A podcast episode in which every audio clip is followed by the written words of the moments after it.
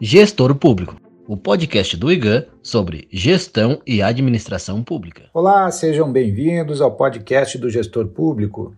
O conteúdo aqui apresentado é pesquisado e preparado pela equipe de consultores técnicos do IGAN. Eu sou André Barbi e o tema do episódio de hoje é o RPC, Regime de Previdência Complementar. Antes de ingressarmos propriamente dito no tema, é importante fazer uma contextualização para entender como surgiu o RPC. O regime de previdência complementar surgiu na Constituição Federal através de uma emenda constitucional, que foi a emenda constitucional número 20 de 1998. E ela tratou essa emenda constitucional número 20 de inserir os parágrafos 14 e 15 junto ao artigo 40 da Constituição Federal, para ali então é, prever a necessidade de haver então a instalação de um regime de previdência complementar.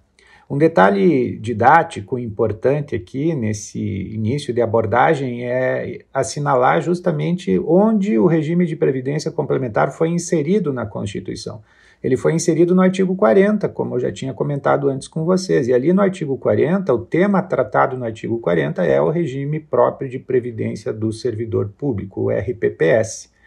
E então, daí decorre justamente uma informação estratégica importante. É, quais municípios deverão instituir o regime de previdência complementar? Aqueles municípios que têm o RPPS, o regime de previdência própria do servidor público, o fundo de aposentadoria do servidor público titular de cargo efetivo.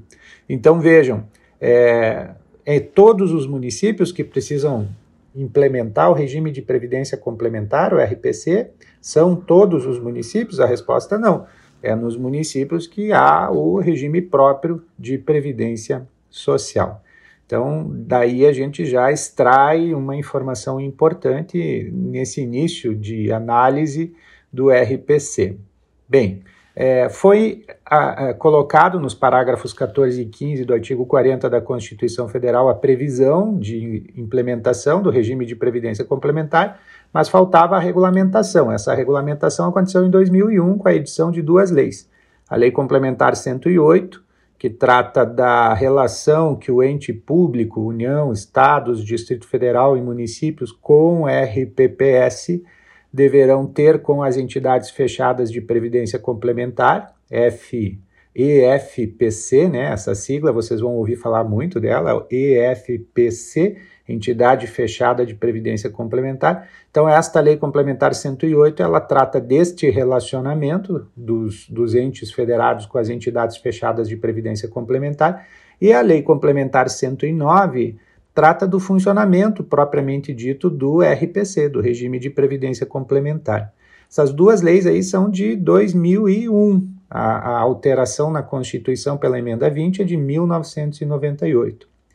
O detalhe é que, é, embora tenha sido feita a regulamentação pelas leis complementares 108 e 109, é, na prática a implementação do regime de previdência complementar ficou, é, ficou deixada de lado. Né? Poucas foram as experiências no Brasil de implementação nesse período pós o ano de 2001, referente ao regime de previdência complementar.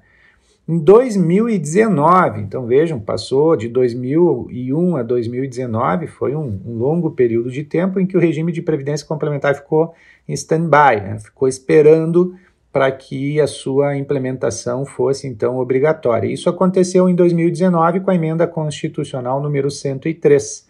A emenda constitucional 103, que é de 2019, novembro de 2019, ela trouxe então a previsão para a implementação do RPC nos municípios que tenham RPPS, regime próprio de previdência social, em dois anos. Então, esse prazo de dois anos da emenda constitucional número 103 vai vencer no dia 12 de novembro de 2021. Está aí batendo na nossa porta, né? Então é um prazo exíguo, tem muitos municípios que ainda não começaram o estudo para a implementação do regime de previdência complementar e é importante que isso ocorra da forma mais rápida possível. O que, que vai acontecer se o município não implementar o regime de previdência complementar até dia 12 de novembro de 2021? Tem alguma penalidade? Não. Penalidade não tem, tem algumas consequências. Quais são as consequências? É, a principal consequência é que o regime próprio de previdência do servidor público, o RPPS, se não houver a implementação do regime de previdência complementar, o RPPS vai perder o reconhecimento de sua regularidade. Nós temos a portaria 204 do antigo Ministério da Previdência Social, hoje Secretaria de Previdência, essa portaria 204 de 2008, ela trata do CRP, que é o Certificado de Regularidade Previdenciária dos RPPS. Este certificado de regularidade previdenciária, ele não vai ser renovado se não houver a implementação do RPC, do regime de previdência complementar. E aí, que, que isso vai desencadear para o município? O comprometimento das transferências voluntárias da União, claro, é, exceto a área da educação, saúde e assistência social, também o comprometimento de acordos, convênios, ajustes, subvenções, avais, empréstimos, financiamentos, acordos que eventualmente o município tenha com a União vão ficar comprometidos. Não vai haver a liberação de recursos, de empréstimos de instituições financeiras federais o pagamento de valores da compensação previdenciária pelo regime geral de previdência social também vai deixar de acontecer. Vejam, são inúmeras as consequências se não houver a implementação do regime de previdência complementar até o dia 12 de novembro de 2021. Então, é importante né, colocar isso aí no mapa de atenção máxima nos próximos dias por parte dos municípios que possuam RPPS, Regime Próprio de Previdência Social. E aqui tem um ponto de atenção que eu preciso destacar para vocês. Dia 12 de novembro de 2021 é a data prevista para o RPC estar ativo, funcionando. Não é a data para enviar o projeto de lei para a Câmara Municipal para criar o RPC.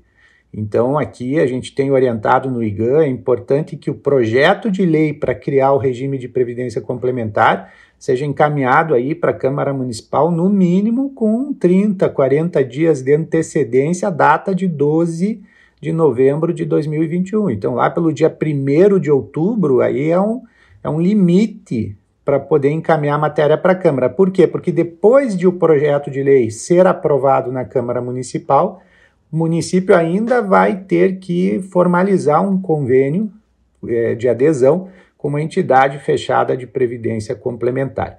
Poderia é, o município criar uma, uma entidade fechada para fazer a gestão da previdência complementar?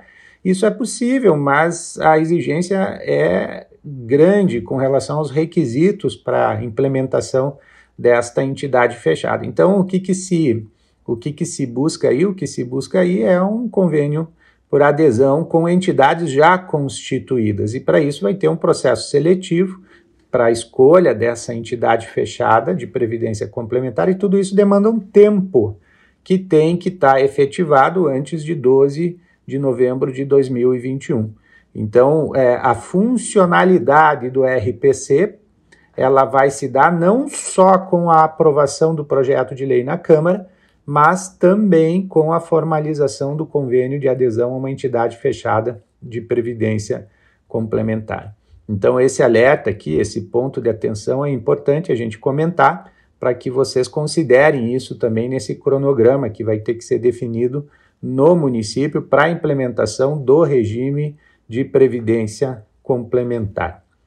Um outro detalhe também que é importante nós aqui é, trazer para vocês, para que vocês tenham essa informação, o regime de previdência complementar ele vai conviver com o regime próprio de previdência social. Quais serão os papéis de cada um desses dois regimes? Então, com a criação do regime de previdência complementar, este regime de previdência complementar vai lidar com o pagamento de valores acima do valor teto do regime geral de previdência social. Hoje o valor teto do regime geral de previdência social é R$ 6.433,57. E o RPPS, o RPPS, o regime próprio de previdência social, vai cuidar dos benefícios de servidores que recebam até o valor teto do regime geral de previdência social, R$ 6.433,57. Então vejam, se eu tenho no município um servidor que ganha, por exemplo, tem lá um vencimento em torno de R$ 4.200, este servidor ele vai ficar vinculado ao RPPS e o RPPS vai integralmente pagar o benefício de aposentadoria desse servidor quando ele estiver ingressar na sua inativação. É, e a contribuição deste servidor será integralmente para o regime próprio de previdência social.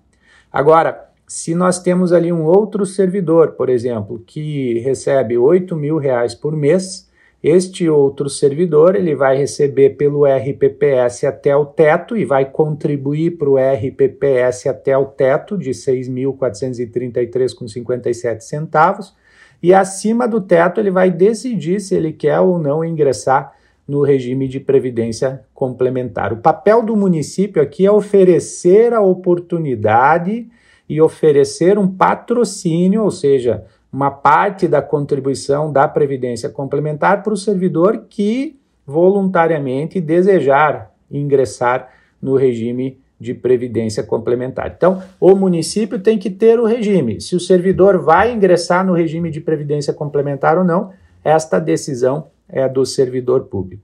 Também aqui é importante é, informar a todos que, obrigatoriamente, é, esta regra para o regime de previdência complementar e o RPPS pagando até o valor teto do regime geral, que é 6.433,57, vai se aplicar de forma obrigatória para os novos servidores, assim considerados aqueles que ingressarem por concurso público no município depois de criado o regime de previdência complementar. Então, por exemplo, lá em abril do ano que vem, o, o município faz um concurso público para médico com a remuneração de 15 mil reais. É, este médico que for aprovado no concurso público para receber lá um, uma remuneração de 15 mil reais já vai entrar nesse novo modelo onde o RPPS vai pagar para esse médico até 6.433,57, que é o teto do regime geral de previdência social, e depois disso, se o servidor quiser, ele vai ter a possibilidade de ingressar no RPC, que é o regime de previdência complementar, com patrocínio do município, né, com um valor que o município vai aportar aí no RPC como um patrocínio, auxiliando ele na formação do volume de recursos que ele vai dispor quando da sua inativação. Então, para os novos servidores, assim considerados aqueles que ingressarem na administração pública a partir da implementação do RPC, ou seja, a partir de novembro de 2021, vai ser obrigatório esse modelo. Para os atuais servidores, quem está hoje na administração pública, pode ficar no atual modelo, com direito adquirido, e, e recolhendo contribuição sobre a sua é, remuneração, né, as, todas as parcelas previstas na, na, na, contribuição para o regime de, próprio de Previdência Social, para o RPPS, porque tem o direito adquirido. Mas, é, quando for implementado com a lei e o convênio por adesão com uma entidade fechada de previdência complementar, vai ser aberto um prazo ali, de, de, aí a lei vai dizer esse prazo, a lei municipal, são 30 dias, são 60 dias, vai ser aberto um prazo para que o município, para que o servidor, este servidor que já está no cargo hoje, faça a opção de permanecer no atual modelo ou de ir para o modelo novo que está sendo implementado com o RPC.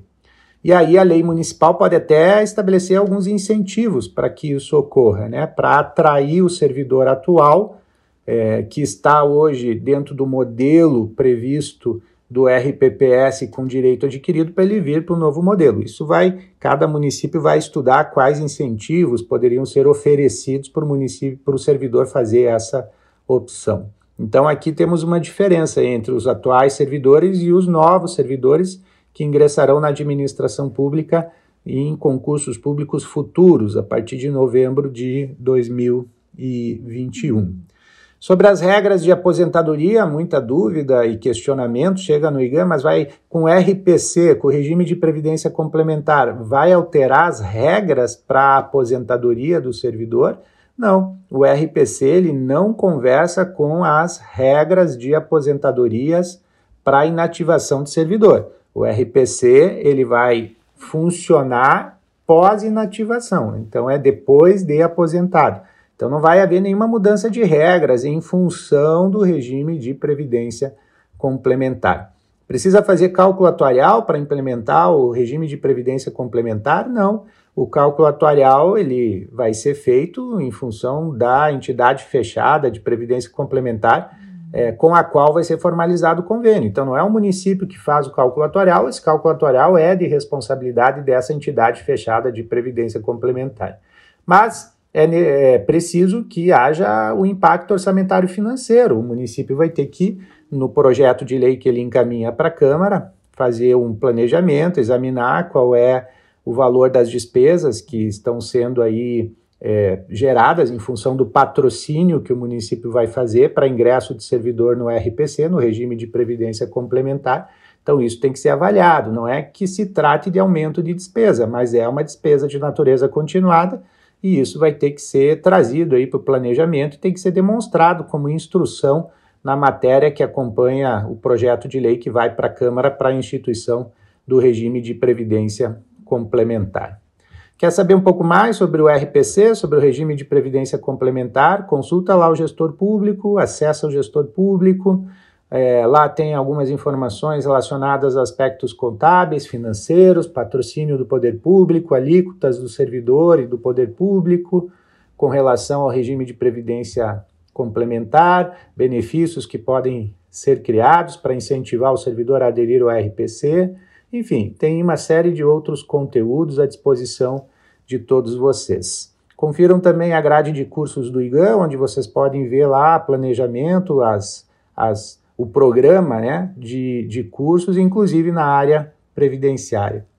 Muito obrigado pela companhia de todos e sigam nos acompanhando nos próximos episódios do podcast Gestor Público.